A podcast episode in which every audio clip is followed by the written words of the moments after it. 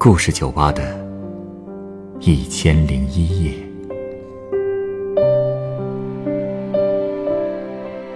本节目由北京人民广播电台故事广播与凤凰网有故事的人频道联合制作。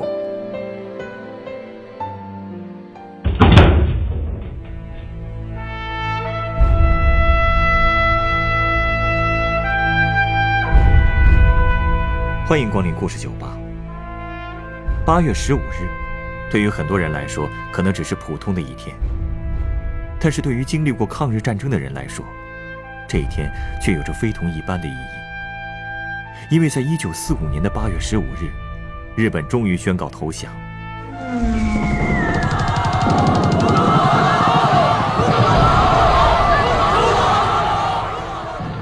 为了这一天的到来，太多的中国人。付出了惨重的代价，而今天来到酒吧的这位老人，就曾亲身经历了那个时代。当时，他都目睹了哪些身边的抗战故事呢？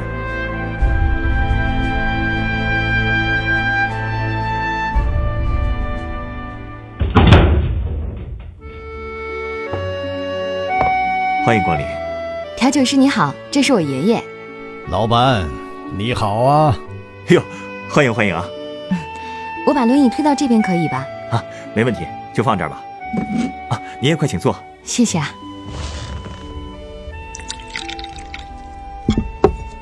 哎，来来来，这是柠檬水。谢谢啊，谢谢啊，谢谢。老人家，您今年高寿了？我呀，嘿嘿，八十二了。哟，真看不出来啊！我看您这身子骨还硬朗着呢。啊，都坐轮椅了，应了什么呀？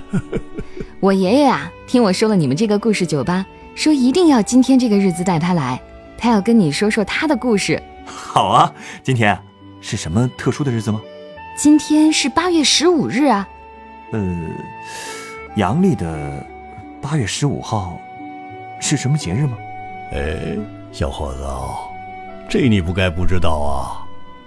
一九四五年的八月十五日，日本宣布投降啊，咱们抗战胜利了。哦，对对对对对，这么一算，抗战胜利都七十二年了。对呀，我爷爷这次来就是想跟你聊聊抗战时的那些事儿。哟，太好了！我开酒吧这么长时间，第一次有经历过抗战时期的老人来做客。来来来，您喝口水，慢慢说。哎，谢谢谢谢。哎呀，其实这些故事啊，我早就想跟人说说了。今天我想说的那些人呢，虽然没有名垂青史啊，但是他们在我的心里，和赵尚志啊、杨靖宇啊，没什么两样啊，都是英雄。您说的那些人。都是您身边的人，对呀。我这老家呀，在黄河下游，属于山东省的蒲台县，啊，现在叫高清县了。七七事变以后啊，日本鬼子很快就占领了我们那儿。哎，没费一枪一弹。你知道为什么呀？为什么呢？国民党消极抗日啊！平日里那些在老百姓面前耀武扬威的那些个国民党军人呐、地方民团呐，哼，全跑了。哎，可怜我那些父老乡亲呐，被汉奸是一次又一次的催粮要捐呐，大家的那点财产很快就被搜刮没了。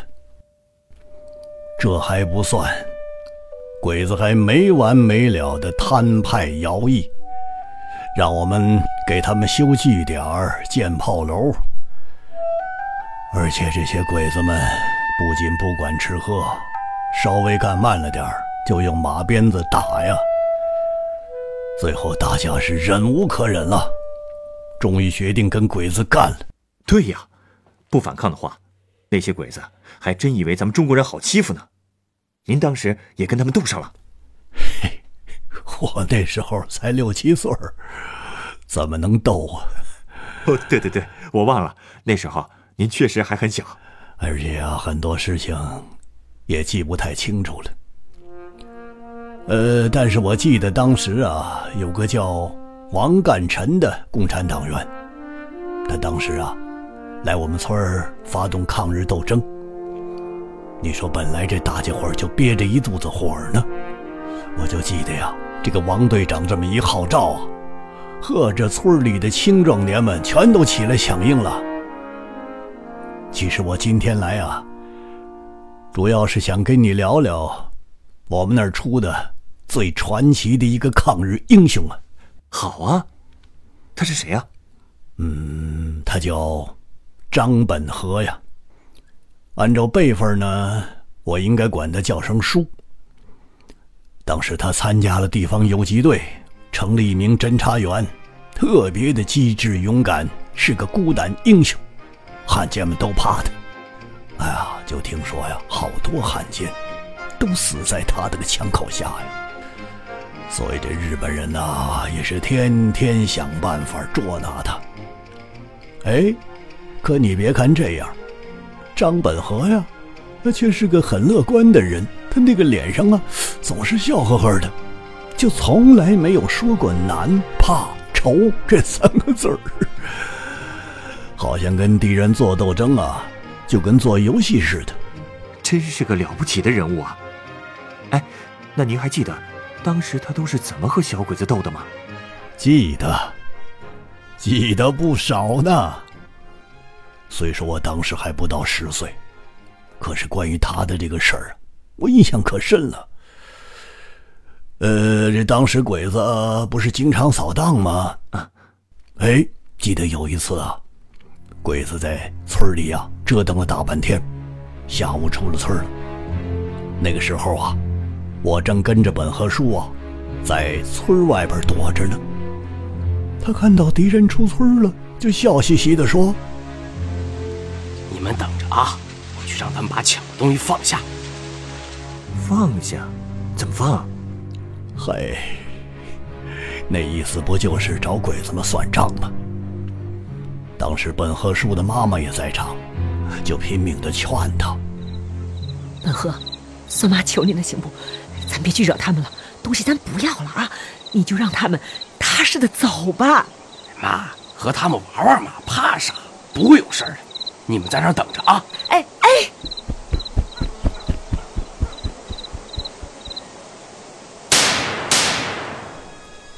之后啊，过了没多久啊，这村子里就传来了两声枪响。这出了村的鬼子汉奸的队伍立刻就停下来了，急忙往回赶。没过多久啊，本和叔就笑嘻嘻的回来了。那边呢？鬼子一直在村子外边围着，也没敢进去，摆出了一副要打仗的架势啊。结果他们等了一个多小时，一直就没听到枪声，就又准备撤了。这个时候啊，本和叔又说了：“你们瞧着，我再让他们回来。”然后啊，他又跑回村里放了几枪。这鬼子急忙又跑到村口，可是他们怕要埋伏啊。虽然拉开了队形，但是一直不敢进村天儿啊，就这么渐渐的黑了。后来呀，本和叔不知从哪儿弄来了一些鞭炮，分散在村的各个角落。他又叫上了几个胆儿大的年轻人，跟他们说：“我一打枪，你们就把鞭炮点响。好嘞，现在解散。”各就各位。等到天黑以后啊，鬼子们还在原地不动。突然就听到村里一声枪响，然后紧接着各个角落噼里啪啦就响起了爆竹声啊！你说呀，这鬼子们就以为游击队打回来了呀，是丢下东西就往据点跑啊！结果，他们扫荡的东西，却真的全留下了。对呀，这太有意思了。这位本和叔，真是太聪明了。这还只是一件呢，他还抢过汉奸的枪呢。抢枪？怎么抢啊？嗯，你也看过那些老电影吧？啊，就算是正规的八路军，那发枪都困难的，更别提民兵了。不过到了抗战胜利的时候啊，我们村的民兵啊，那已经有七十多支枪了，其中大部分的枪，那都是从鬼子汉奸手里夺来的。本和树就属于带头抢枪的那类人呐。有一次啊，他带着两个青年民兵去了一个叫小街的这个汉奸据点儿，他是直接骑着自行车就往里闯啊！站住！停下，停下！干什么呢？长官，长官，良民，我是良民，我这不是给长官们送礼来了吗？过去看看。什么玩意儿？啊！别别开枪！你你你是谁呀？哼，我是你张本和爷爷，想活命你就过来，把枪放在一起，饶你不死。张本和，你你就是张本和？把你和地上这死鬼的枪都给爷爷拿过来。好，好，好爷爷饶命，爷爷饶命！枪枪枪枪枪都都都在这儿。哼，这次先饶你不死，回去告诉你那汉奸头，过几天我还要来取枪，让他把枪给我准备好了。滚吧！你好，我滚，我滚，我滚。有这么着，在本和叔的带动下呀，后来村里的民兵啊，哎，有的就学会了这招。空手夺枪，太了不起了！感觉只要本和叔一出马，什么事儿都能搞定啊！哎呀，那倒也不一定啊，他也有失手的时候。哦，记得有一年秋天呐，大家都在关帝庙前闲聊，我也在那儿凑热闹。忽然呐，本和叔来了，大家就都让他说一说。最近呢，露脸的事情，结果他却叹了一口气：“哎，这次情报没得到，洋车也丢了，险些连命都搭上。咋了？怎么回事啊？你也有失手的时候。哎，快说说。哎，前几天队长让我去高院县搞情报，还派了两个新兵跟我一起去。我们仨化妆成商人，去了汉奸朱龙山的据点，就是三里地那边的一个村子。”我们先找到了维持会长，按照老规矩跟他交代了我们对待汉奸的政策，希望他能提供一些情报。这个维持会长倒是一直在点头哈腰，还说要找机会立功赎罪。这次机会难得，一定要好好款待我。哼，然后他就说他家的酒不好，要出去弄点好酒来。不会他去通风报信了吧？哎，怪我大意了，可能是过去的行动太顺了。我对那儿的群众基础啊也不熟，结果等了半天，那会长没回来，我就让两个新兵去看看。他们刚一出门，就看到远处来了好多敌人。这俩没胆子的，竟然连招呼都不打，自己跑了。哎呦喂，这俩新兵蛋子别让我碰见，让我碰见，见一次打一次，就是，就该枪毙。哎，那你怎么逃出来的？嗨，那帮汉奸都怕死。来了也不敢进院子。其实当时啊，我还不知道外面那些事儿呢。结果我就听着声音不对，在门后放了把凳子，踩上去往外看。这时候正好有个汉奸把人推进来，我一枪就打他肩膀上。好哎！嘿，门外这枪声就全响了，把那门给打烂了都。不过他们用的汉阳造。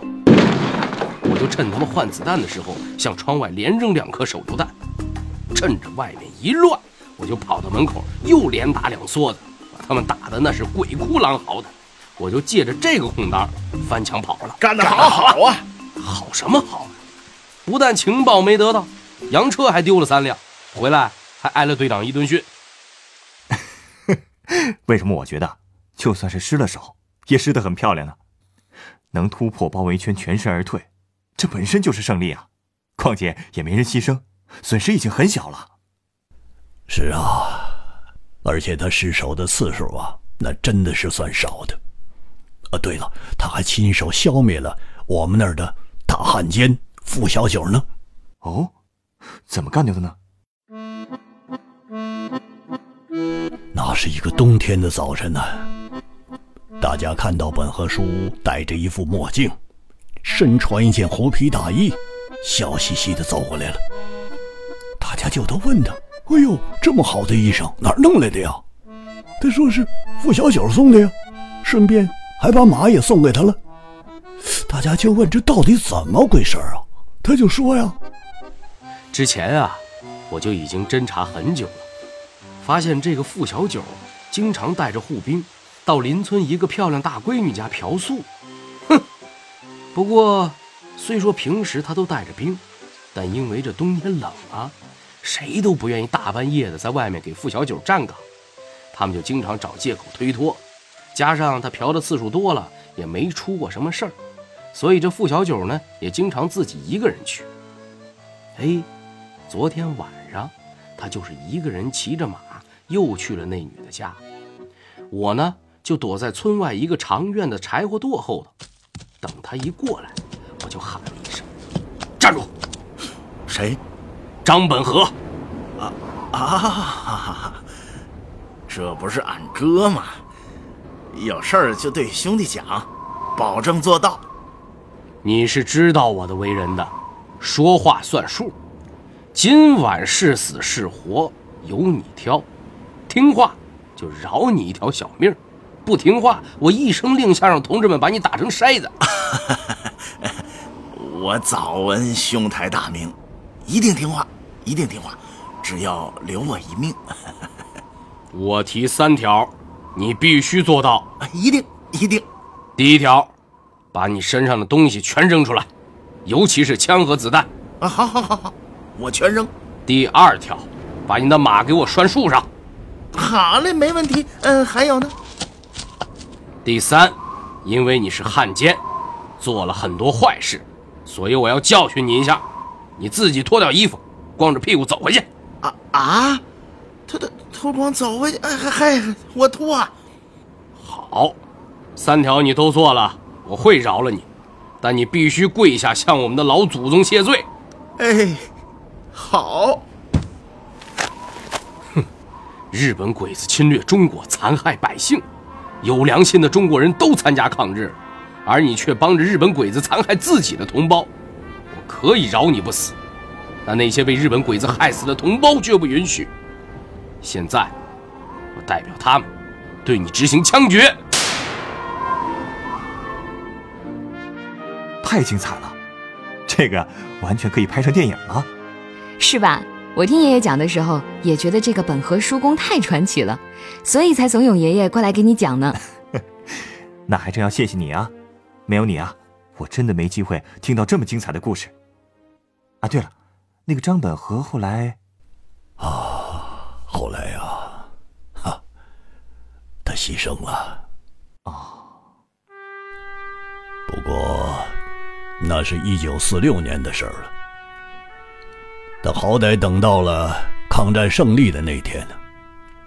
我们那儿还有好多人呢，都没等来这天呢。比如我书本里有个叫张本顺的，牺牲的时候才二十一岁，遗体都没找着啊。还有个叫张本谦的叔叔，入伍第二天就在战场上牺牲了。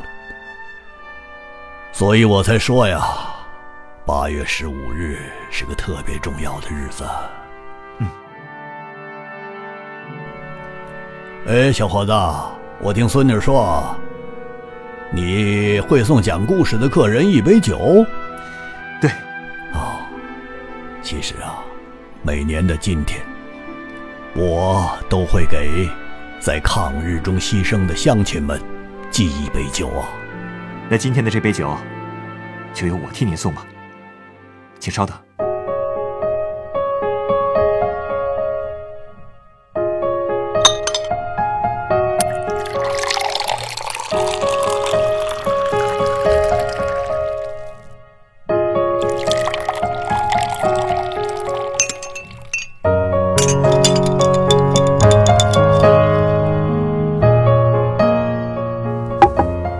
这就是我想送给抗战先烈们的鸡尾酒。它是由白兰地、甜味美思和珍珠圆葱调成的，名字叫做“颂歌”。哇，爷爷，你看这酒好漂亮啊，是金色的。哦，哎，还真的，真漂亮。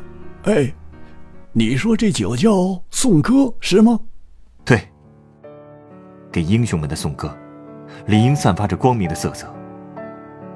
我知道，有太多的先烈牺牲在了黎明的前夜。我希望能用这杯酒，让他们感受到太阳的温暖。是啊，如果他们知道，他们的牺牲，已经换来了今天中国的强大，换来了今天这样的夜晚，我可以自豪的跟你们讲他们的故事。他们一定认为这一切都是值得的。好，小伙子，为抗日的英雄们干杯！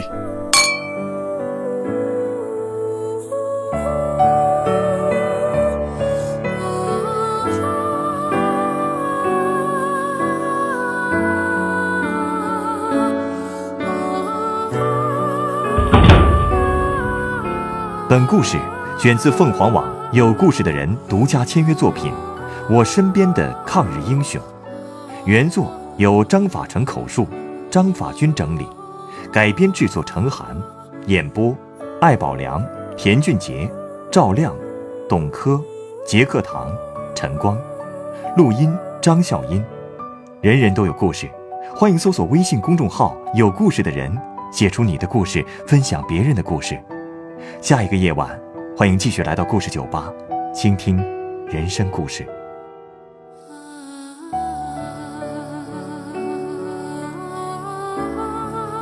收听最新节目，请关注北京故事广播，工作日每晚九点播出的《故事酒吧》的一千零一夜。